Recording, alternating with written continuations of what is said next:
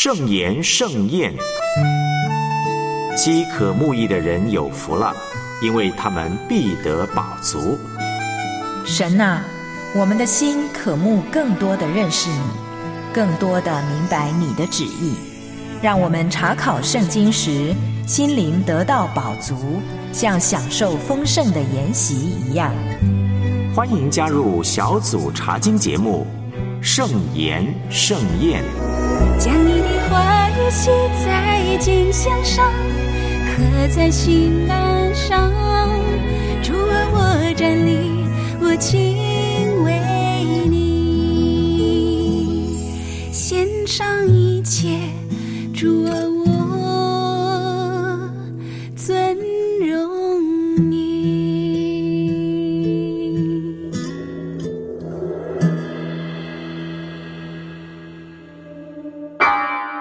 弯曲悖谬的世代，属世的诱惑，恶人的逼迫，罪的捆绑。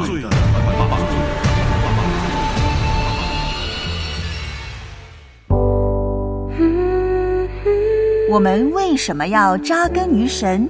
因为我们不想迷失，不想离了神。从诗篇，从大卫的非凡经历，观看人生角力。小组查经系列，从你画上深深扎根。这是我的诗歌，这是我祷告，到幕后，到幕后。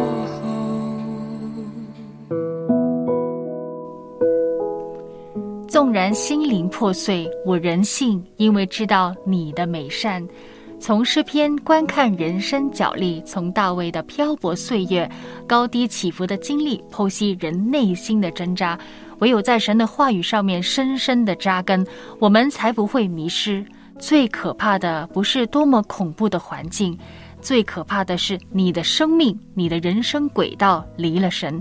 今天我们会来看诗篇三十四篇的经文，求主让我们更多认识他的美善。我是苏小燕，我是郑子梅，还有电话里头的，我是海毅。嗯，海毅、子梅，还有正在收听节目的大家好。诗篇三十四篇写作背景就毫无悬念了，嗯，因为当你翻到三十四篇，你就能够看到一行字写着大卫被亚比米勒赶出非利士境地后所写的这个事件呢。我们查考过的，记载在萨姆尔记上二十一章十节到十五节。这里做一个补充吧，我们明明记得是亚吉加特王，怎么这里写着亚比米勒呢？有两个可能性，一般认为，第一个，文士当年在编搜诗篇的时候，可能错误的将这个亚比米勒误以为是亚吉，但我个人觉得这个可能性比较低的。嗯，那么第二个可能性，亚比米勒就是亚吉另外一个称呼，王朝的名号，又或者对王的一个称号。那无论是哪一个解释呢，都不会妨碍我们今天理解经文的内容的。大家都知道了，大卫为了躲避扫罗，他逃到加特王亚吉那里，但是他低估了自己的名声啊！外族人都认出你就是那个杀死万万的以色列大能勇士。这个事件呢，很快传到亚吉的耳中，大卫担心亚吉会加害自己，所以他为了脱险，做了些什么事情呢？纸梅半疯癫嘛。具体有什么行动呢？记不记得在胡子上面呢吐沫？当时胡子，现在很多男孩子都喜欢剃掉那个胡子，但当时那个背景呢，胡子对男人来说是个尊严呢。嗯。另外，大卫当时还在那个城门的门上面呢胡乱的涂写啊，非常可怕，完全不是正常人会做的事情啊。我记得海义呢，当时我们查考这章的时候，你说大卫是个能屈能伸的真汉子，对吧？你记得吗？对，他是不容易的，因为你想，一个正常人若是在那么多人的面前装疯卖傻，把自己整的面目全非了，也就是让亚吉确定他真的疯了吗，所以必须得有那个疯子的那样的一个举动，嗯，这样对方才能够相信嘛。你想，他各方面其实，在尊严上面、奖杯什么的，他都需要做的很到位，嗯。一代代勇士英雄完全不顾形象的装疯卖傻，因为他知道保命才是燃眉之急。逃亡一路上实在有太多通风报信的线人，还有敌人，所以我们知道大卫被赶出加特以后，他逃到哪里去呢？是不是安全的这个地方？萨姆尔记上二十二章一节给了我们答案，是在哪里呢？纸梅，哦，亚杜兰洞嘛，嗯，你觉得他当时躲藏的地方还有处境算是安全吗？比较安全，但不是很安全。亚杜兰洞有很多的洞穴嘛，呃，也是一个呃。菲利士地和以色列领土之间的无人之地，所以呃会比较容易躲藏扫罗那个追杀嘛。嗯，大卫为什么会跑到亚吉那里呢？因为他觉得我离开以色列境地呢，就能够躲过扫罗的眼目。但是神的安排底下，他还是要回到以色列的境地。这个亚杜兰洞呢，它是位于犹大的山地，像纸梅刚才说到，很多石灰岩石的洞穴，他就躲在这个洞穴里头。其实处境依然是非常危险的，因为敌人在周围埋伏嘛，也不知道有多少双眼睛盯着。所以当时大卫做了一个决定。他想要安顿父母，他把父母交到这个摩押王那里，暂时在摩押避难。一个大男人可以到处漂泊，但是年纪老迈的总不能颠沛流离吧？为什么我会问大家这个问题？他躲的地方安全吗？其实，在亚杜兰洞呢，大卫也写了诗篇五十七篇，他当时是这么形容自己的处境的。我读一下五十七篇四节：我的性命在狮子中间。我躺卧在性如烈火的世人当中，他们的牙齿是枪剑，他们的舌头是快刀。我们来看一下一节到二节，看看大卫在困境当中，他时常说的是什么呢？海义，他时常说的是称颂神和赞美神的话。在这里，其实我们可以看到大卫依靠神的心，他知道无论是逃脱了亚吉王的手。或者是他在困境当中，都应该是荣耀归给神的。嗯，对神应该存一个敬畏之心。因此呢，他称耶和华为大，高举他的名，因为神垂听他的祷告，差派他的使者搭救人脱离恐惧和患难。其实，在这里我们也要学习的功课就是，不管环境如何，哪怕用我们的眼睛看起来是力不能胜。非常的危险，但是我们也要像大卫一样，有一个依然赞美耶和华、尊他为大的心。嗯，原来恶劣的环境呢，不一定会减少人对神的信心，也不一定会拉远人跟神的距离。第一节，大卫说：“我要时时称颂耶和华。”称颂呢，其实有跪下来的意思的，就是我们无论在任何环境底下，存感恩的心，俯伏敬拜神。他是喜乐的源头，谦卑人听见就要喜乐。这个教导跟保罗在书信里头的教导呢，很相似的。帖撒罗尼迦前书五章十六到十八节，是我们非常非常熟悉的经文。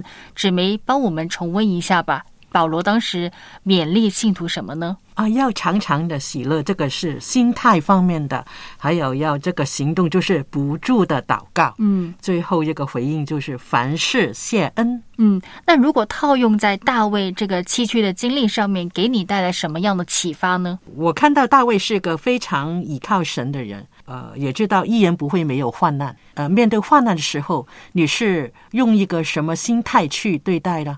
是不是一直都是持有信心？其实这个信心会有高有低的嘛，对，所以啊，他也会向神倾心吐意的去说：“神啊，你救我吧！现在有很多的刀剑啊，面对着我，所以神要人就是有一个祷告的心，而且要仰望他。”大卫知道神的信实一直都在他的身上，而且他认定神的信实跟这个慈爱一直呃让心里面的动力啊、喜乐都踊跃出来，因为他真的经历神的恩典太多太多。我记得萨姆尔上记有一句话，大卫一直都被扫罗追杀吧，嗯，但是有一句话我记得很清楚，神一直没有把大卫交在扫罗手中。扫罗多年来不断的寻索，神就是保护了大卫。常常喜乐，不断的祷告，凡事谢恩，是来自帖撒罗尼迦前书五章十六到十八节。大家不要忘了，这是神给我们每个人的命令来的，这是个命令，你必须听，也必须遵守。可是我们就是开心不起来啊，很多时候会失去生活的动力。但我们要学会向神敞开心扉，亲爱的听众朋友。主内家人，不要再封闭你自己了。你要透过祷告与神谈话。我们怎么样才能够建立信心的根基呢？就是要读圣经，昼夜思想神的话语，记住他所应许的。因为每一句经文都能够抚平我们每一个忧伤难过的时刻。要常常回应回应神，我们就能够从他那里重获力量。这是常常喜乐的一个秘诀。我们往下看四节到六节，我请海姨帮我们读一下这三节经文好吗？啊，诗篇三十四篇第四节，我曾寻求耶和华，他就应允我，救我脱离了一切的恐惧。五节，凡仰望他的，便有光荣，他们的脸必不蒙羞。六节，我这困苦人呼求耶和华，便垂听。救我脱离一切患难。嗯，短短三节经文出现了很多的动词。大卫过去他遇到逼迫的时候，他会怎么做呢？海义，你接下来说说有哪些动词呢？出于大卫的，嗯，寻求、仰望、呼求。我们看一看他一生充满了许多的苦难和生死攸关的试炼当中。但是大卫却全然仰望、投靠神，嗯，因为他知道在困苦的时候越要寻求神的帮助，因为神喜悦人依靠他，人越多仰望神的时候，就会越少看自己的有限，以充足的信心仰望神的时候，就会得着从神来的安慰和帮助。嗯，你看到神是有回应的，这个是双向的关系。当你寻求的时候，神应允，并且是拯救；当你仰望的时候，神使他的脸上有光荣；当你呼求的时候，神会垂听的。嗯，我们要记下每一个恩典时刻，当他累积起来的时候，就是你稳固的根基，也是大卫从苦难当中学到的宝贵功课。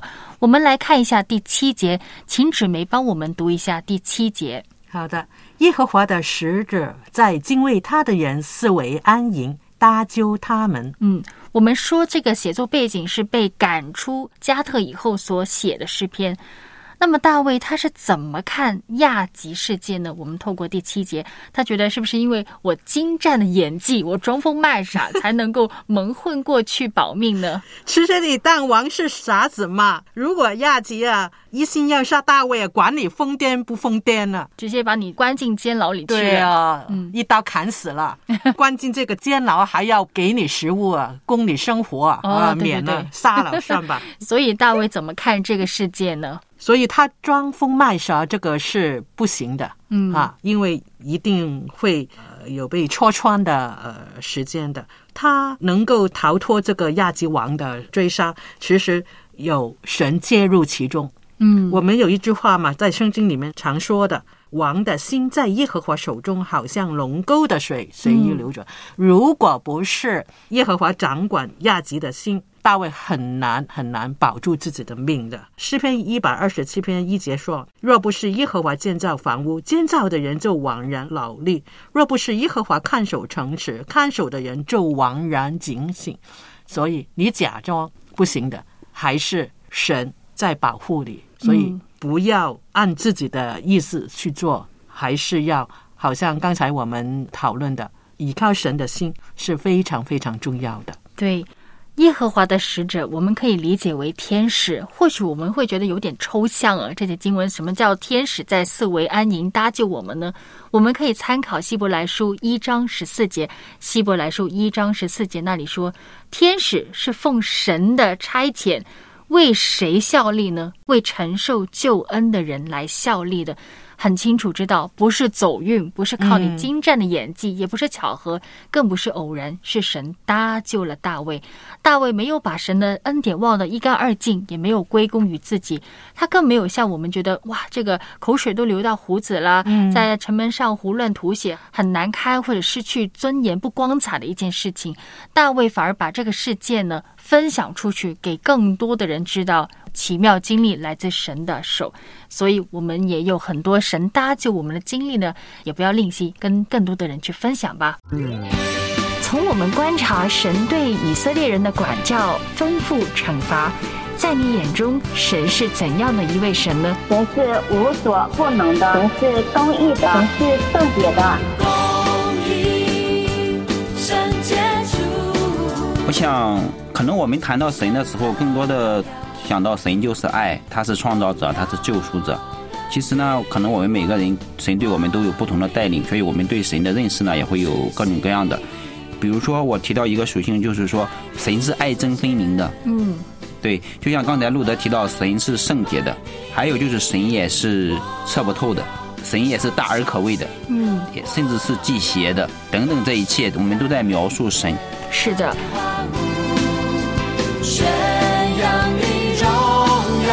人真的很需要晓得神的心意，求神施恩，让我们可以明白他的旨意。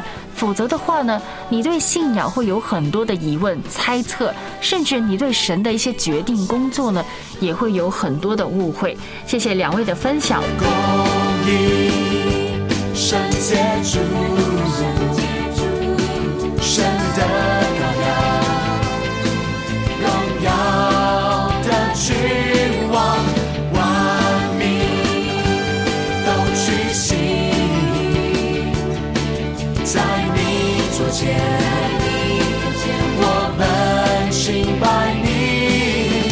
你现在收听的是良友电台的节目《圣言盛宴》。在神的话语上面深深扎根，大卫很想表达的是，投靠神的人真的非常有福。今天我们会看的经文是诗篇三十四篇，我来读一下第九到第十节。耶和华的圣名呐，你们当敬畏他，因敬畏他的一无所缺。少壮狮子还缺食忍饿，但寻求耶和华的，什么好处都不缺。大卫他怎么看神的供应呢？含义：大卫以得着耶和华神自己为满足，因为他知道他所有的需要都在神的里面就有了。就像我们前面所查考的，他以神为他的产业。所以，神是充足的神，只有神使敬畏他的人一无所缺。嗯，我们想，大卫在逃亡之中，难道他无论是物质上还是精神上，他不缺乏吗？其实他是缺乏的，嗯，就是包括安全，怎么能够不缺乏？他却不是这样看他自己，而是他抬头仰望神，他以得着神为至宝。嗯。说实在的，大卫在逃亡的日子，现在还在亚杜兰洞，在洞穴里头，我们都感觉他什么都缺，缺了安全，缺钱，缺食物，也缺了尊严。很多时候呢，我们只会定睛看了我缺了什么的物质，比方说社会地位啊、财富、金钱呐、名望啊、人对你的认同啊、人对你的赞赏等等等等。但这些都是虚空的，转眼就会没有了。纸梅，你有没有过觉得嗯很缺乏、很不足够的时候呢？其实有的啊。比方说是经济方面嘛，有时候家庭的重担啊，特别是在家人生病或者是自己生病的时候，会花很多的钱嘛，所以就没有信心。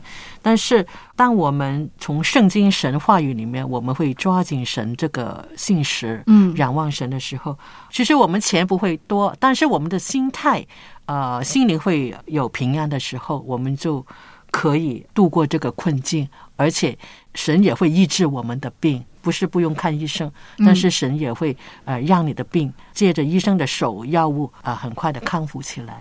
对神的计划呢，往往是我们意想不到的丰富的丰盛的。我们为什么会感到不足够、很缺乏？也许是人根本不知道自己真正需要的什么，真正让你满足的到底是什么。往往我们缺的反而是属灵的需要、属灵的营养。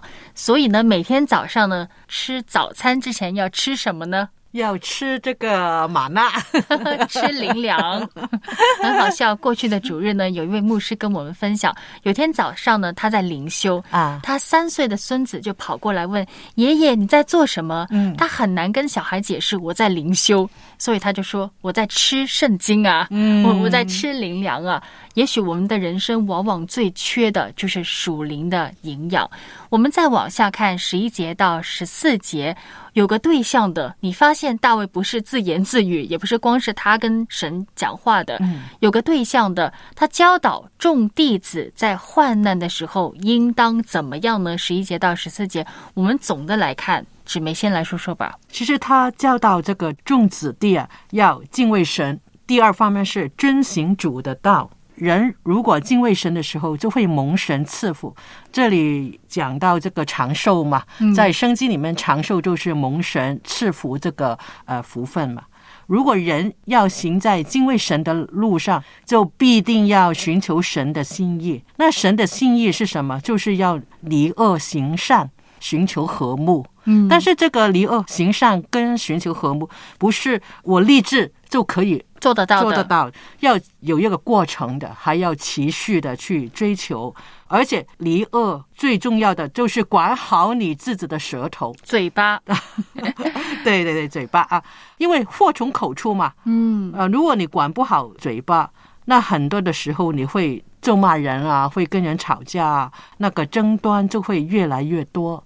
但是如果一个愿意敬畏神的人，他知道这个吵架是不对的，哈，我们要。忍让一下，不要挑起这个争端啊！看别人比自己的呃还好的时候，那么人与人的关系会比较好。当然了，你会遇到一些恶人会咒作你的，那你就让神给你伸冤吧，听凭主怒。嗯。神一定会替我们伸冤的。特别第十二节，大卫好像发出一个邀请：有何人喜好存活、爱慕长寿、得享美福呢？你想要享受美福吗？这个问题问谁，谁都说我想要啊，谁不想呢？但是大卫说：你首先心要转向神，你一定要敬畏神，这样我们才会顺服神，把他的道行出来。常常问什么是敬畏神呢？好像很抽象，具体来说到底是什么意思呢？原来我们说出。出去的话，我们的行为就会反映我们这个人到底是不是敬畏神，而不是整天把“哎呀，我是神的儿女呀，我是属神的人呐”，就等于敬畏神。我们一定要从行为上面，特别在苦难的日子呢，我觉得最能考验一个人到底有没有把圣经的教导给活出来。所以要控制好自己的嘴巴，不要口出恶言，也不要以恶报恶。